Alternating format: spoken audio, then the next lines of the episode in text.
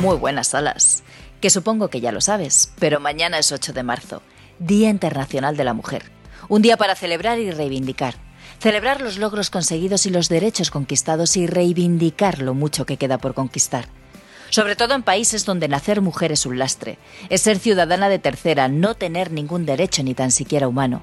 Es estar al albur de un hombre, un padre, un hermano, un marido, un talibán. Es ni tan siquiera tener rostro.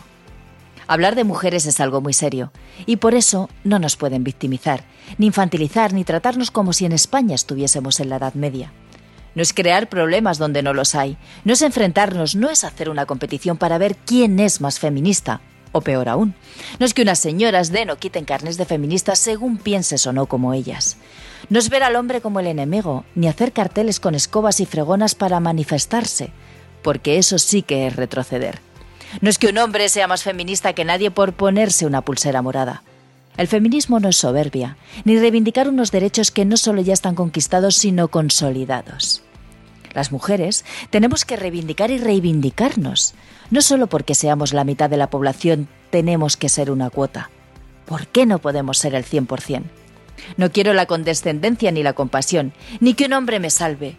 Quiero que nos valoren por lo que somos, por lo que sabemos, por lo que hacemos, no porque toque. Quiero mujeres que me motiven, que me inspiren, que me respeten y que me representen. Que no estén ahí por una cuota, por un carné, por una ley, porque hablan enfadadas, porque hablan de tetas como si fuera un arma arrojadiza, o porque hablan de cosas que en realidad ya tenemos más que superadas, pero hay que hacer titulares. Y claro, repiten frases como si fuera un mantra. En fin, Salas, que hay mucho por hacer, siempre queda mucho por hacer, pero lo tenemos que hacer juntos, hombres y mujeres. Que esto no va de bandos ni de buenos y malos, sino de ir unidos en lugar de enfrentados.